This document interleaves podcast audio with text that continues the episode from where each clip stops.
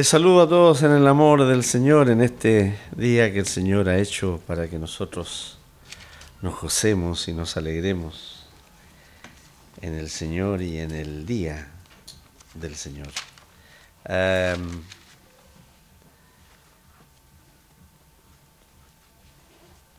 Saludamos a cada uno de los que se ha congregado, a quienes nos visitan también en esta oportunidad. Y quisiéramos eh, iniciar esta, este mensaje esta mañana con simplemente hacer algunas observaciones, comentarios de lo que nosotros hemos vivido como nación. Por cierto, hay quienes nos preguntan, hay quienes nos han dicho, hay quienes eh, de diversas maneras nos hacen llegar eh, la observación de eh, la pregunta sobre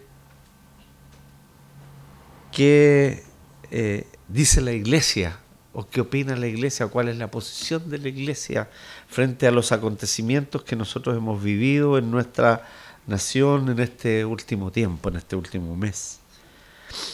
Nuestra respuesta es algo que yo dije el domingo pasado, que pues el próximo domingo lo repetiré en Viña, lo digo hoy aquí, en las tres congregaciones en las cuales nosotros participamos regularmente. Nuestra, nuestro sistema de gobierno es un gobierno corporativo, es un gobierno colegiado. Por lo tanto, la voz de la iglesia es a través de sus consejos. Consistorios, presbiterios, sínodo. Y si lo hubiera, hubiera dos sínodos, tenemos en la Asamblea General. Y como consejos, no nos hemos reunido para tratar esta materia. Había un sínodo programado para el día 9 de noviembre extraordinario, en el cual podríamos haber también conversado y esta materia como sínodo de la Iglesia, pero en razón de la misma contingencia hubo de ser suspendido, porque era en pleno centro de Santiago y había gente del sur y del norte que habría tenido muchas dificultades para venir o para regresar incluso y no sabíamos si la, el templo de hecho ese, día anterior de ese día fue atacado también en, Santiago con pintura le, le botaron algunos de la, de la de los letreros que tenía allí en la afuera, afuera para anunciarse. En fin entonces eh, eh, era correr riesgo y fue una de las tantas actividades que se suspendió ese sínodo.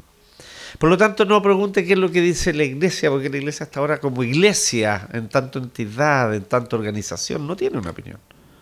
Pero sí la iglesia lo que ha dicho es lo que dice y lo que sostiene en un comunicado que se leyó aquí entre ustedes, es que primero tenemos que dejar en claro que nosotros respetamos la libertad de conciencia de cada persona y cada individuo. Y en segundo lugar, que nosotros llamamos a los miembros de la iglesia a estar constantemente actuando en lo único o en lo mejor que pueden actuar. Es decir, en orar, orar y orar. Eh, usted puede, si quiere, si está de acuerdo con alguna de las marchas o de las peticiones o de las cosas que podemos compartir, muchas de ellas, y quiere marchar, está en su derecho. La iglesia no lo va a censurar por ello. Pero no se sume, no se sume aquellos que, se meten al supermercado a llevarse los televisores de necesidad básica, ¿no? Ah, por eso son ladrones, delincuentes que están haciendo ese daño. Eh, ni a quemar, por supuesto, bienes públicos. Pero tiene su derecho a expresarse, la iglesia lo va a respetar en aquello. La iglesia no le va a imponer un pensamiento ni va a decir, esto tiene que ser así. Pero sí también hay un llamado de la iglesia a no quedarse de brazos cruzados, hay que participar en todas las instancias posibles. Yo quiero leerles algo, algo que, me parece pertinente compartirles hoy día. Ah, ayer fue la licenciatura del cuarto medio del Colegio Presbiteriano David Trumbull en Valparaíso y siempre invitan al morador del sínodo porque hay un premio que se entrega, que se llama Premio Iglesia Presbiteriana de Chile, a uno de los eh, que egresan que tiene que ver con su compromiso con las cosas de la fe, participación en instancias que el colegio da para aquello y también eh, que encarnen los valores cristianos que el colegio enseña. Entonces, siempre en esa tengo ocasión, y antes el pastor Covarrueda, cuando era moderador, de hablar a la congregación, no a la, no a la congregación, a la gente, el templo está lleno, no solo de de alumnos, apoderados, profesores, sino que además de familiares, de mucha gente. Y entonces dábamos un pequeño, una pequeña reflexión o meditación allí. Y entonces yo uh, les leí algo que me parece pertinente en alguna gran parte hablar con ustedes. No lo que está relacionado al colegio, sino que lo que está relacionado con la actualidad. Dice, porque yo, yo lo primero que planteé es que después de tantos años de participar en la vida del colegio, como miembro del directorio, como miembro de la comisión ejecutiva del SINO, como moderador del SINO, o como padre de, alumnos del colegio. Mis cuatro hijos egresaron del colegio y algunos otros postizos que estuvieron en mi casa también estudiaron en el colegio y mis nietas están en el colegio. O sea, estamos relacionados con él. Mi esposa fue profesora del colegio ah, eh, hasta el año pasado. Entonces, eh, estamos muy relacionados con ella. Y dijo, aparte, en todos esos años nunca, nunca, o sea, había habido situaciones de licenciatura con algún tipo de problema interno del colegio, pero nunca habíamos vivido una licenciatura eh, que se marcara en la contingencia como la que actualmente se vive. Y yo ahí decía, hemos vivido tiempos difíciles. Por supuesto que yo, esto no es un juicio, estoy dando una, estoy haciendo un llamado de atención a, lo que quiero llegar al final, ¿no? Eh, de tensión, de dolor, de tristeza, de violencia, de irracionalidad muchas veces, de saqueos, de daños irreversibles para la salud visual de muchos. Si hubiese sido solo uno, ya sería lamentable. Y nosotros teníamos, le decía ayer, un exalumno del colegio, y alumno de la Universidad de Chile, que fue uno de los últimos que perdió un ojo. Vimos daños a la propiedad pública y privada y aún al patrimonio de la nación. Eh, nuestro templo en Valparaíso es un monumento nacional, un monumento histórico, y también fue fueron rotos sus vidrios, fue pintado ya tres veces porque ha sido dos veces rayado, dos veces pintado y ahora nuevamente el viernes volvieron a rayarlo. Eso es así y no hay respeto por ninguna cosa en ese sentido. Ah, nosotros entendemos y participamos de, eh, del malestar de muchos, eh, el mismo que se ha venido denunciando en muchas ocasiones de los diversos malestares, por cierto, hay muchos. Ustedes más de alguna vez me han escuchado, a lo mejor en alguna predicación, fustigar a, los bancos porque cobran tanto interés, ejecutan a los deudores y ellos se llenan las platas de, plata. Hace dos semanas atrás salió en el diario, en la prensa, el trimestre julio, agosto, septiembre. La banca chilena tuvo 2.700 millones de dólares de utilidad y usted deudor hipotecario de 100 mil pesos, de 200 mil pesos, si paga dos, tres cuotas se atrasa, lo ejecutan, le quitan la propiedad y además lo dejan sin ni una. Eso no es algo a que nosotros estemos ajenos y no podemos ser insensibles. Pero es algo que el Señor Jesucristo denunció. No es algo que tenga que ver con política contingente. Él contó la parábola de aquel hombre que era tenía una deuda, ¿cierto? Eh, eh, o digamos, y, se le perdonó esa tremenda deuda, que era una deuda inentendible en la cantidad, créanlo ustedes, porque eran algo así como 20 mil talentos, y el talento era una fortuna para la época. Y había un hombre que le debía 100 denarios. Un talento eran era el salario de tres meses, o sea, equivalía a 100 denarios, aproximadamente.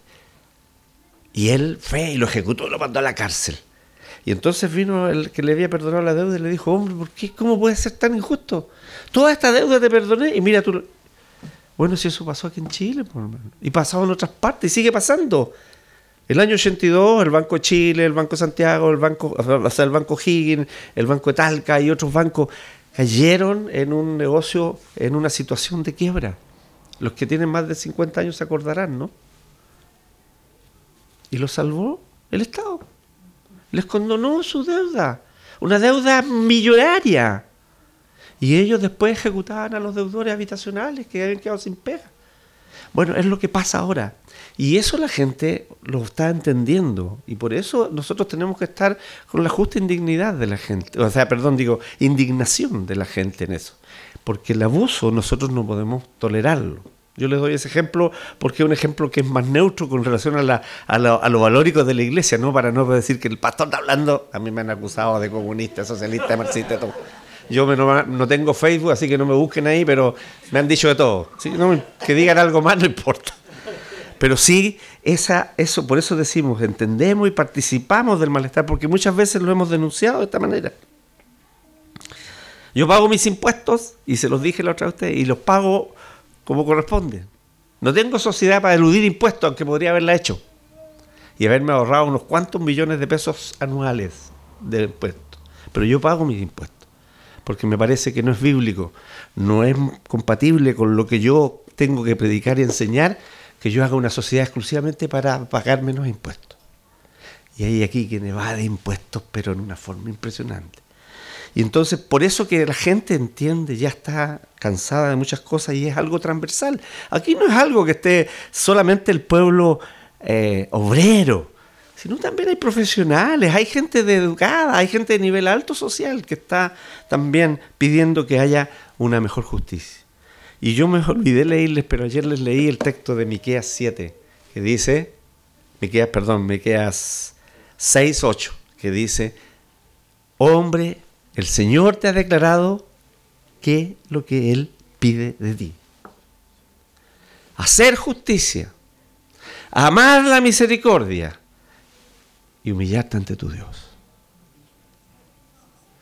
Hay muchos que no están ni ahí con las dos cosas primeras, ni menos con la humillarse, porque se sienten dioses de lo que tienen en sus manos. Y entonces yo continúo después. Eh, y esta situación que hemos muchas veces denunciado, dice, hoy explotó de manera inusitada para despertar a aquellos que deben tomar decisiones y eh, marcar el rumbo de la nación y corregir todo aquello que es menester para hacer de este un mejor país. Y entonces preguntamos, y pregúntese usted, ¿qué pasaría si, si todos los que se manifestaron o los que, nos, o los que nos manifestamos en este tiempo trabajáramos codo a codo por mejorar este país? ¿Qué pasaría si se cambia el egoísmo por el altruismo? ¿Qué pasaría si cambiamos la ambición y la codicia por la generosidad? ¿Y qué pasaría si dejamos de devolver mal con mal y comenzamos a devolver bien por mal? ¿Y qué pasaría si los que tenemos más, los que ganamos más, o los que sabemos más, o los que tenemos nuestras necesidades satisfechas, nos desprendemos un poco para tratar de satisfacer las necesidades de alguien o de algunos otros? ¿Y qué pasaría si comenzamos a hacer lo que Dios quiere que seamos? Si vivimos según la palabra de Dios, que Dios, de Dios, la que nos aconseja, si seguimos lo que la palabra de Dios nos aconseja, si pensamos en lo que ella nos dice y empezamos a poner cordura desde hoy, donde hay exaltación. Empezamos a poner paz donde hay conflicto. Empezamos a hacer luz donde hay oscuridad y a poner amor donde hay odio. Pregúntese, ¿qué pasaría? Por cierto, nosotros tenemos que pensar en el bien de la nación, y somos llamados particularmente, como dice el Salmo, a orar por la ciudad, a orar por el lugar donde vivimos. Porque obviamente nosotros entendemos que Dios tiene el control de todas las cosas. Podemos estar satisfechos o insatisfechos con lo que se decida. Pero como ciudadanos del reino de los cielos, ciudadanos responsables de aquí, nosotros debemos tener respeto por nuestras autoridades. Pero ante todo, como nos dice el apóstol Pablo, orar por ellas. Orar por ellas para que ellas efectivamente actúen por el bien del pueblo, por el bien de la sociedad.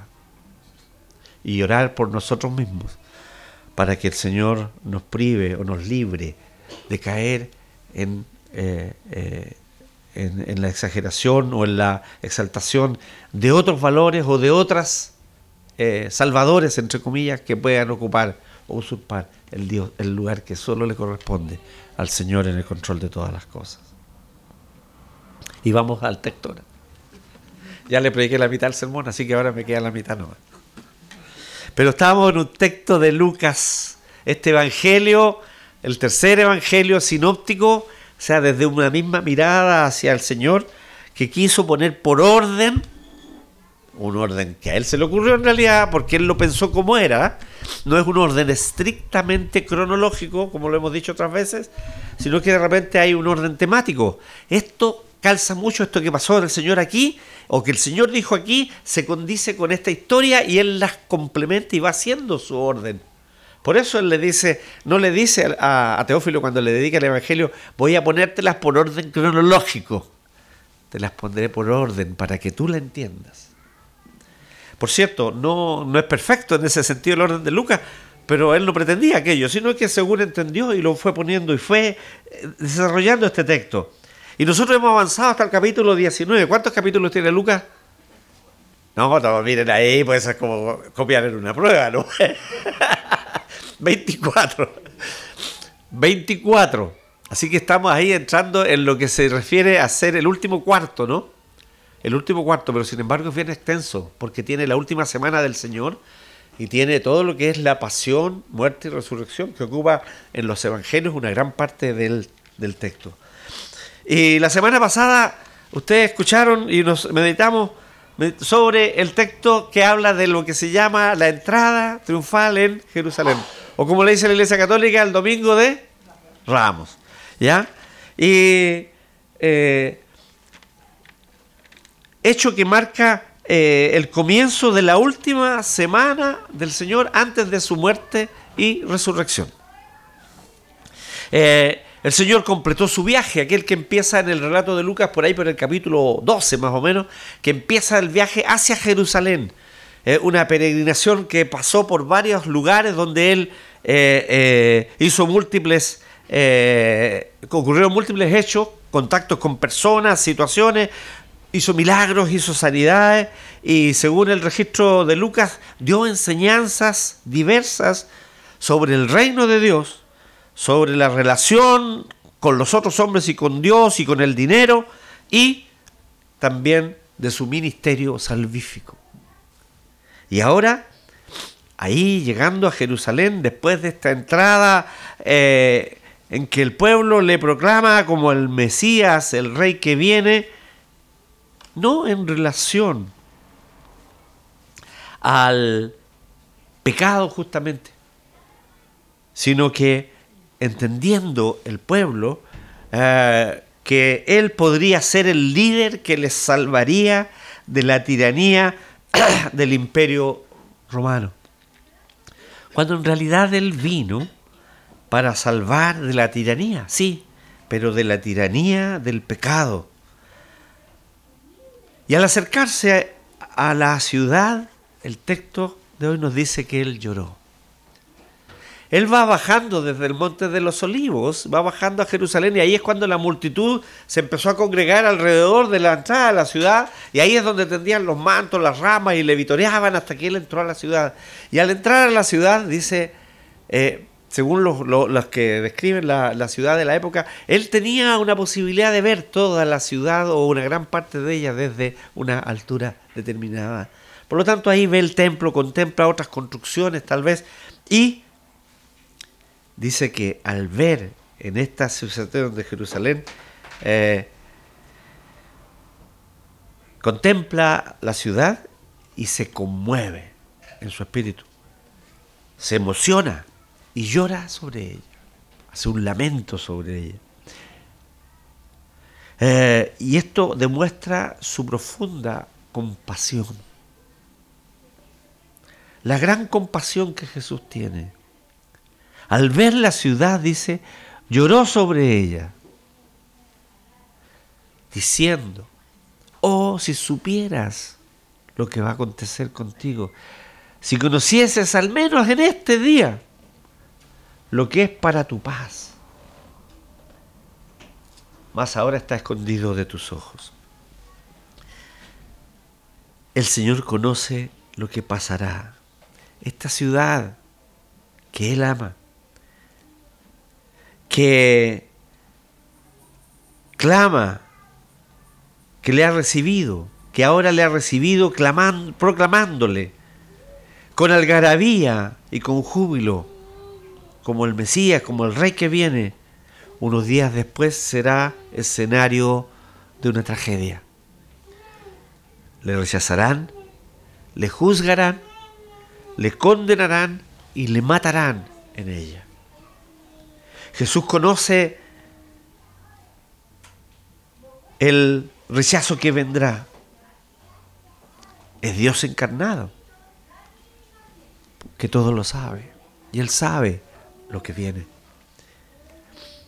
y se compadece porque eh, Jerusalén no aprovechará el privilegio de tener al Mesías prometido dentro de sus puertas, al tener al Salvador de ella.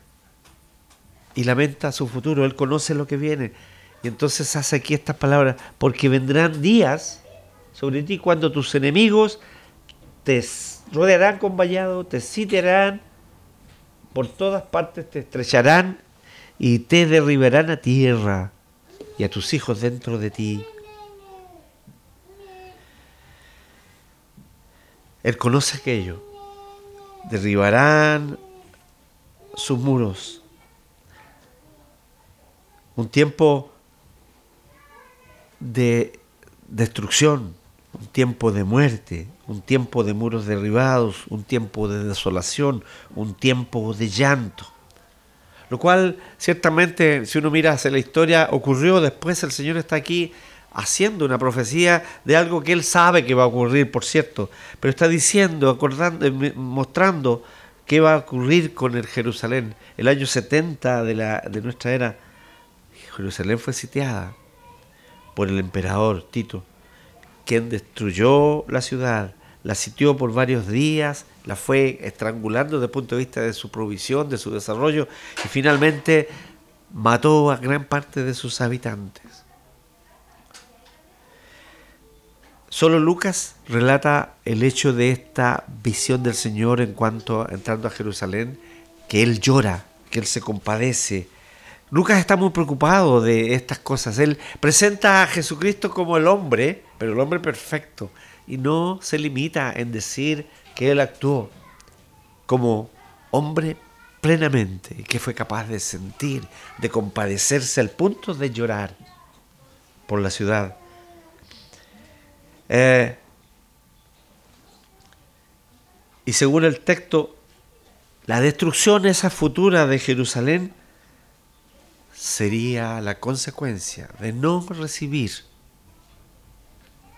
sinceramente, con un corazón contrito, que ese grito de júbilo, de gozo al recibirlo, hubiese sido de corazón y sincero, por no reconocer al Mesías como tal. A pesar de la fiesta, a pesar de la algarabía, cuando Él llegó. Y la compasión de Jesús frente a un reconocimiento superficial y el rechazo del corazón y mente. El Señor ciertamente sufre y lamenta profundamente cuando es rechazado. Podemos hacer algarabía, hacer fiesta y nuestro corazón estar muy lejos de donde estamos. El Señor lo dijo a través del profeta y el Señor Jesucristo lo, lo repite en alguna oportunidad este corazón, este, este pueblo de labios me honra, pero su corazón está lejos de mí. Él fustiga la hipocresía y la superficialidad y lamenta, dice, cuando alguien lamenta, cuando debemos pensar que el Señor lamenta de aquellos que le rechazan. Es el contraste con eh, el cielo, donde eh, cuando un pecador se arrepiente, dice el Señor Jesucristo, ¿qué es lo que hay? Hay fiesta. Hay fiesta. alrededor de Dios, entre los ángeles del cielo, cuando un pecador se arrepiente. Podríamos pensar, el texto no lo dice, esto es una inferencia, como a contrario sensu, como dicen los abogados, ¿no? O si una cosa dice una cosa, podría entenderse también lo contrario exactamente como válido. Y efectivamente, en los mandamientos de Dios y cuando estudiamos la ley de Dios, nosotros debemos entender que eso es así. Cuando la Biblia manda alguna cosa en un mandamiento, nos está prohibiendo lo contrario. Cuando nos dice no matar, nos está diciendo cuida la vida. Eh, a contrario senso, como dice el abogado, podríamos pensar, si hay alegría en los cielos cuando un pecador se arrepiente, hay tristeza y llanto cuando le rechaza. Cuando un pecador recibe el mensaje del Evangelio y no responde al Señor Jesucristo como debe responder, con un corazón contrito, humillado, reconociendo ese pecador y reconociéndole como el Salvador, hay tristeza en el corazón del Señor, hay tristeza en el cielo. Y entonces el relato pasa a, al Señor Jesucristo ya en Jerusalén.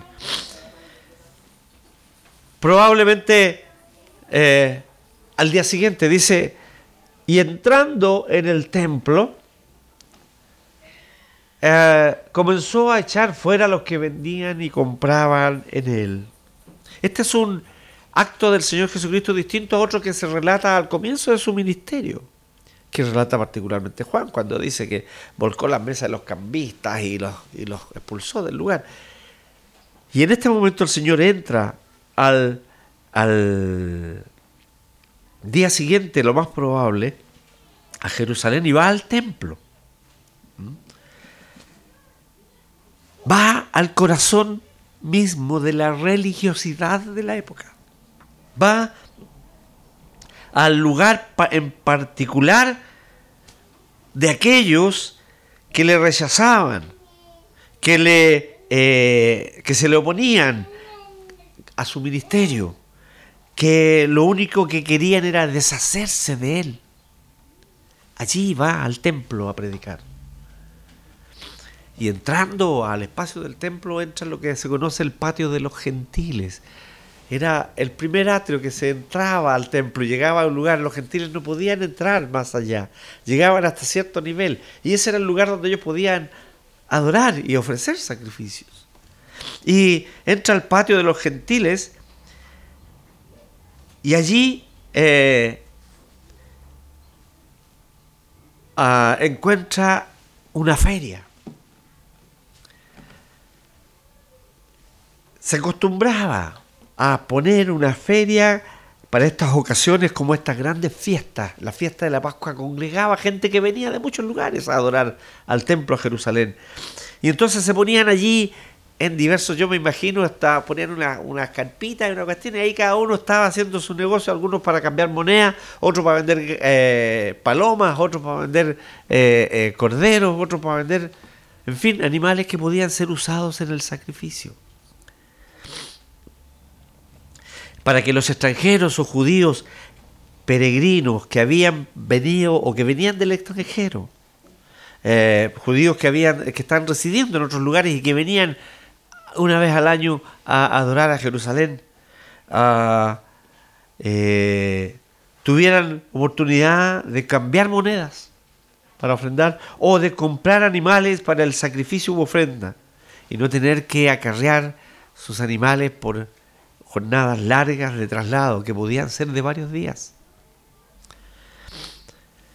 Como cuando piense, usted ha pasado un 7 de diciembre, 7 le digo porque lo hecho imposible, 7 de diciembre a Santiago por la ruta 68. ¿Han pasado alguna vez o no? Los desafío a hacerlo.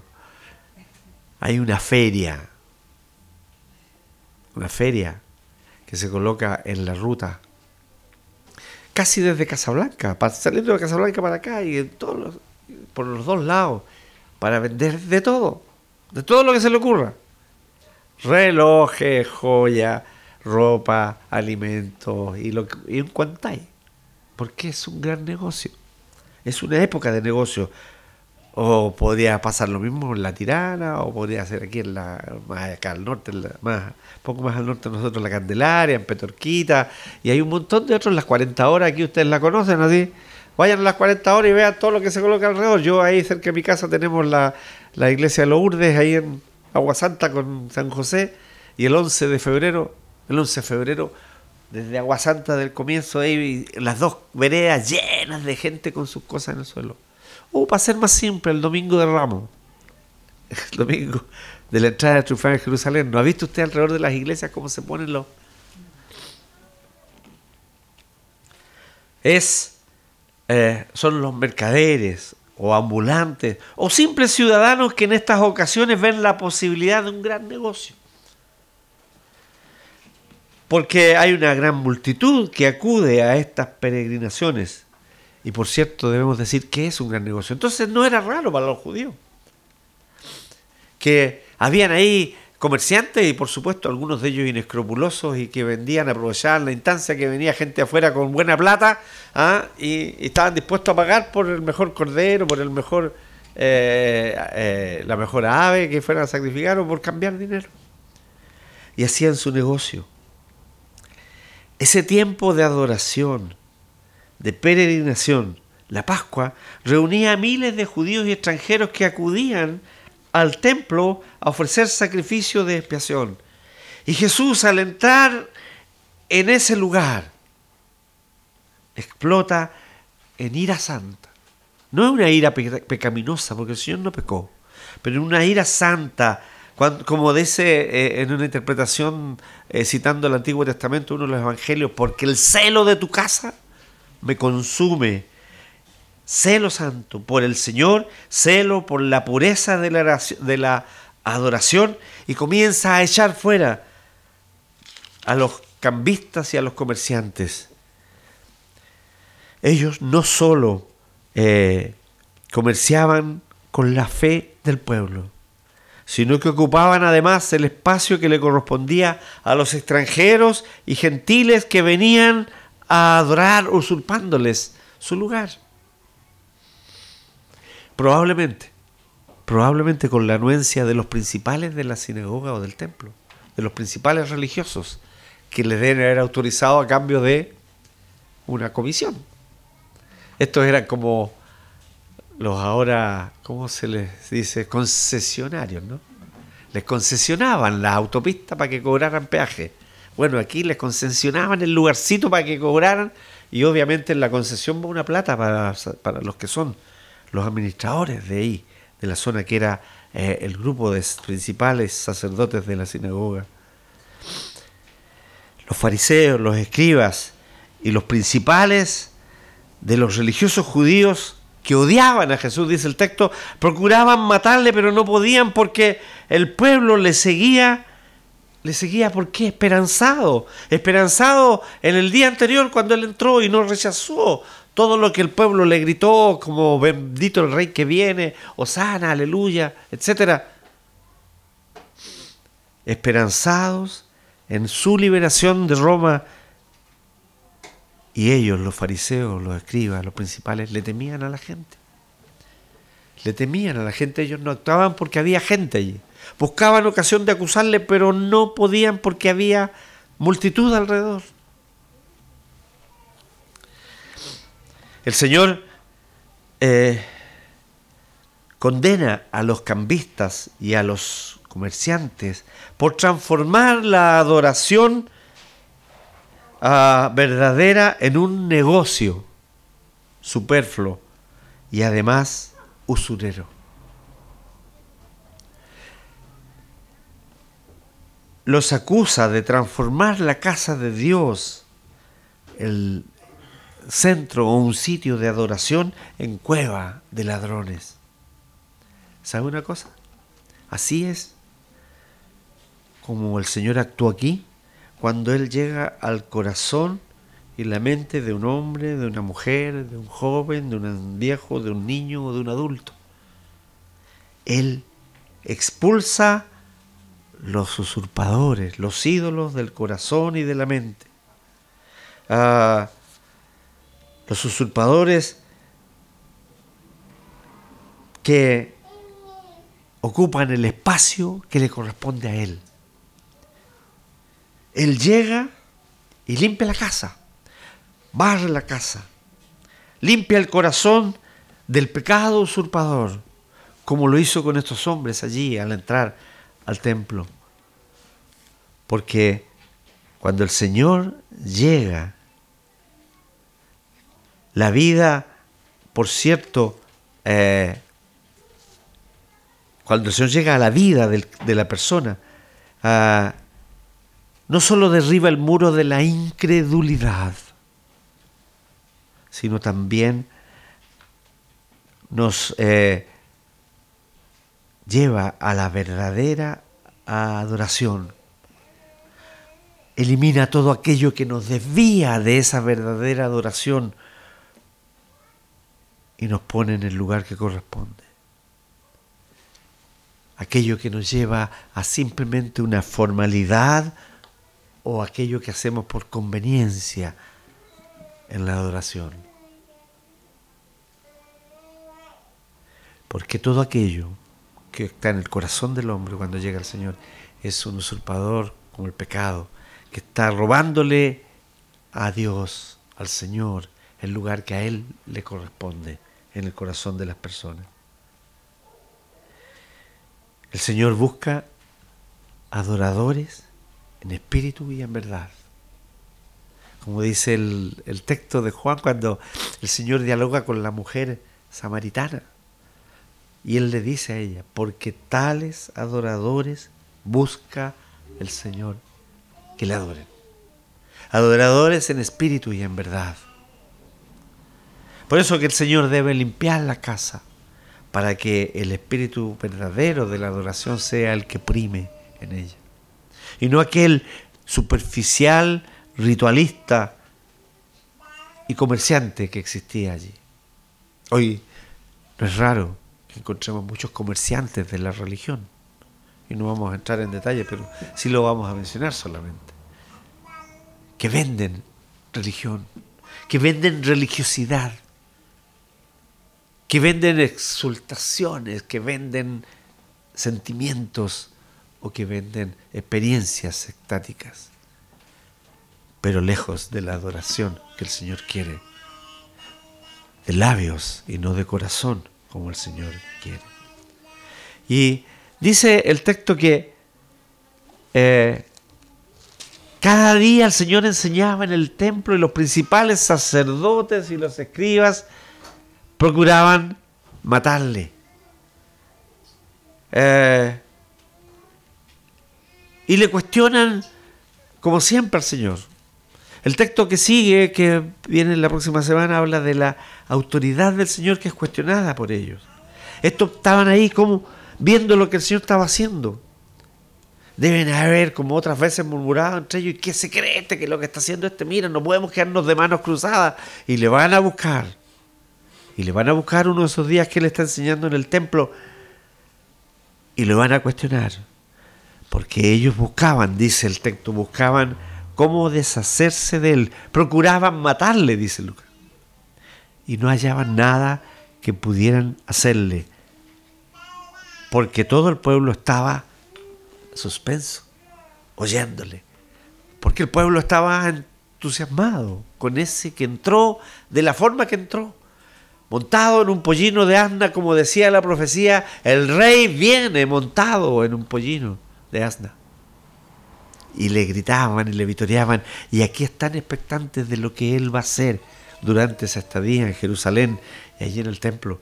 Y ellos le temen. Me recordé, cuando meditaba en este texto, me recordé del pasaje de Daniel. Los que estuvieron en Valparaíso se acuerdan del, texto que predicamos allí.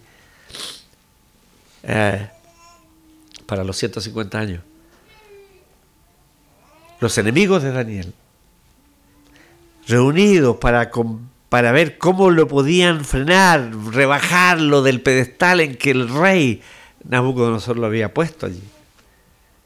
Cuando querían eh, destruir a Daniel, y, entonces empezaron a urdir cómo poder condenarle, cómo poder acusarle, y llegaron a la conclusión, no podemos, no podemos hacer nada contra Daniel si no lo encontramos en relación a su adoración a su Dios o a su fe. No podían encontrar nada contra él. Y urdieron aquella trama y le, dijeron al emperador, a Darío, que hiciera, eh, eh, que prohibiera que nadie adorara más que la estatua que él hizo. Y que el que no lo hacía, no lo hacía, fuera echado al foso de los leones. Esa es otra historia, pero me acordé de aquello cuando le decían, y no procuraban, no hallaban nada de qué acusarle. El problema es que para acusarlo yo tenía que convencer al pueblo. Y el pueblo estaba tras él. Hay un texto en el Evangelio de Juan que dice, también en este periodo de esta, de esta última semana del Señor, que algunos de los fariseos dicen, no sacáis nada, le dicen a otro. No sacáis nada, mirad, el mundo se va tras él. La gente se va tras él. La gente estaba cautivada, estaba admirada por, el, por la persona y por el mensaje del Señor. El problema lo veremos más adelante en el Evangelio, cuando esa misma gente que vitoreaba, asusada por los enemigos del Señor, estos que procuraban matarle, asusada por él, por ellos, empieza a gritar allí ante el procurador romano, crucifícale, crucifícale, crucifícale. Así pues, este es un texto que nos, este texto nos habla de la compasión, la gran compasión de Jesús por aquellos que le rechazan. El Señor vendrá en juicio pero ese juicio es un juicio dilatado en la historia, en el tiempo, porque mientras está la gracia, para que aquel que lo necesita y aquel que quiera venga a beber del agua de la vida eterna. Pero el que le rechaza se hace reo culpable del castigo eterno y eso mueve al Señor a compasión. Pero ojo, no pensemos que porque el Señor es compasivo va a perdonar a todos. El juicio está. El juicio lo hace cada uno que rechaza al Señor por haber rechazado, como Jerusalén, al Mesías. Tendrá ciertamente su lugar en el castigo. Y también el gran cambio que puede producir el Señor al llegar a donde llega. No solo la gente le sigue, no solo la gente lo escucha, no solo la gente quiere quiere eh, estar más cerca de Él, sino que al ver aquellos que negocian, Él limpia el templo de su presencia. Él limpia aquello que ensucia la adoración en aquellos que vienen a Él. Que el Señor nos bendiga. Oremos. Dios y Padre Santo, infinito y eterno Señor, gracias porque podemos meditar en tu palabra y porque podemos, Señor, acercarnos a ti a través de ella. Pedimos, oh Señor, que tú ah, la bendigas en nosotros, que esta palabra tuya, Señor, ah, haga en nosotros aquello para lo cual tú la has enviado y no vuelva a ti vacía. Ayúdanos a entenderla, ayúdanos a atesorarla en nuestra mente y en nuestros corazones y ayúdanos a vivir según lo que ella nos enseña. Quédate con nosotros, te lo rogamos por Jesucristo el Señor.